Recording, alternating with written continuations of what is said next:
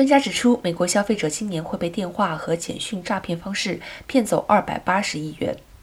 联邦通讯委员会 （FCC） 本周开始采取打击措施，本周起开始给手机通讯公司施压，要求公司致力于筛选程序，把诈骗电话和简讯堵住。如果不努力执行，FCC 会勒令通讯公司停业。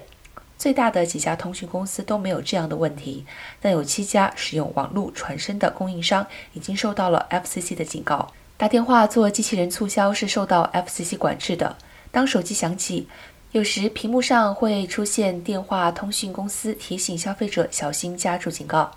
但是手机通讯公司的筛检并不完备，因此有些企图诈骗的电话仍然看起来像是一般的电话，就有可能受骗上当。